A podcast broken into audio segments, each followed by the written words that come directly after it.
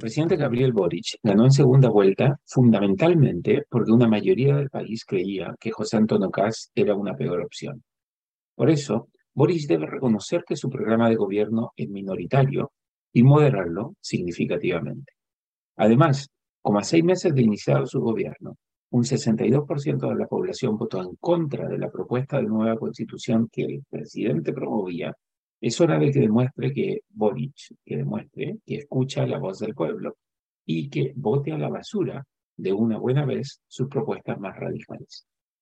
En diciembre de 2021, Gabriel Boric ganó la elección con 4,6 millones de votos, un 55,9% de los que se molestaron en ir a votar en segunda vuelta. La participación de 55,6% de los inscritos para votar representó un aumento respecto a la primera vuelta y respecto a las elecciones presidenciales anteriores. Pero como Boric solo había logrado un 25,8% de los votos en primera vuelta, es un error sugerir que ese 55,9% de los chilenos, o el 30,7% de los inscritos, apoyaba con entusiasmo al candidato del Frente Amplio y del Partido Comunista.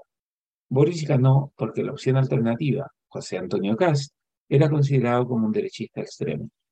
Aunque todas las elecciones se tratan un poco de escoger al mal menor, en el caso de Boric, su baja votación en primera vuelta confirma que una amplia mayoría de chilenos hubiera preferido que otra persona ocupara la presidencia de la República.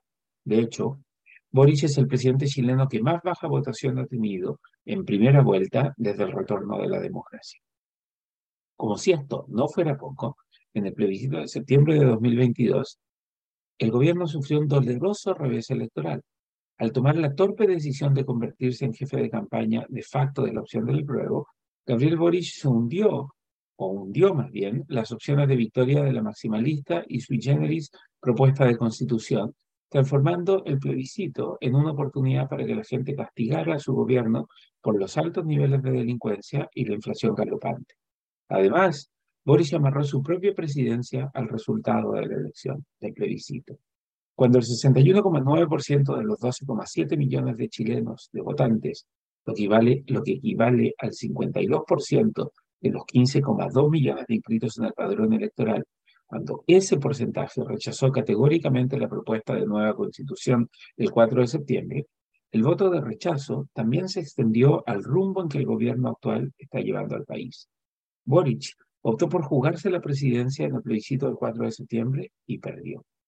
En el Congreso, las dos coaliciones del gobierno, el PSPPD-PR y el PC Frente Amplio, suman 17 y 77 escaños en el Senado y en la Cámara, confirmando su condición de minoría entre los 50 curules que tiene el Senado y los 155 de la Cámara. Incluso sumando a los otros parlamentarios de izquierda en ambas cámaras, el gobierno de Boric no alcanza la mayoría.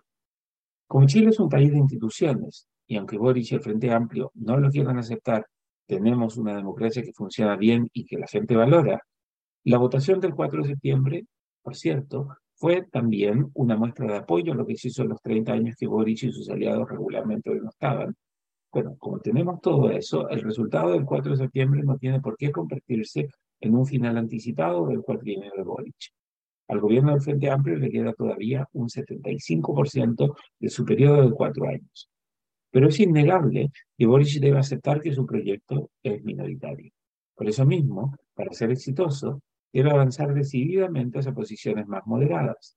La única forma de convertir su presidencia en un proyecto exitoso es aceptando la realidad y haciéndose cargo de ella. Es cierto que Boris ha dado algunas señales en esa dirección. Su primer gabinete incorporó ministros que provenían de la vieja concertación, la mayoría. Después de la derrota del 4 de septiembre, Boris sumó todavía más ministros moderados. Pero Boris sigue oscilando entre convertirse en un presidente moderado y volver a sus raíces más radicales. La incomprensible disputa sobre la ratificación del TPP-11, en la que Boris no ha querido tomar partido, refleja esa inmadura incapacidad para aceptar la realidad. Incluso sería más comprensible que Boris explicitara públicamente su oposición a ratificar el acuerdo que seguir manteniéndose al margen del debate. Lo único peor que ser un presidente minoritario es ser un presidente que se niega a asumir su condición de minoritario. La historia de las democracias presidencialistas está llena de mandatarios que, siendo minoritarios, pudieron ser exitosos en, en su gestión y dejaron grandes legados.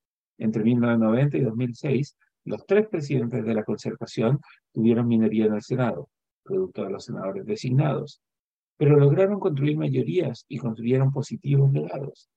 Boris debería aprender lecciones de esos gobiernos, pero para poder aprender lecciones y ser exitoso, debe primero aceptar que es un presidente de minoría. El libero, la realidad como no la habías visto. Haz que estos contenidos lleguen más lejos haciéndote miembro de la red Libero.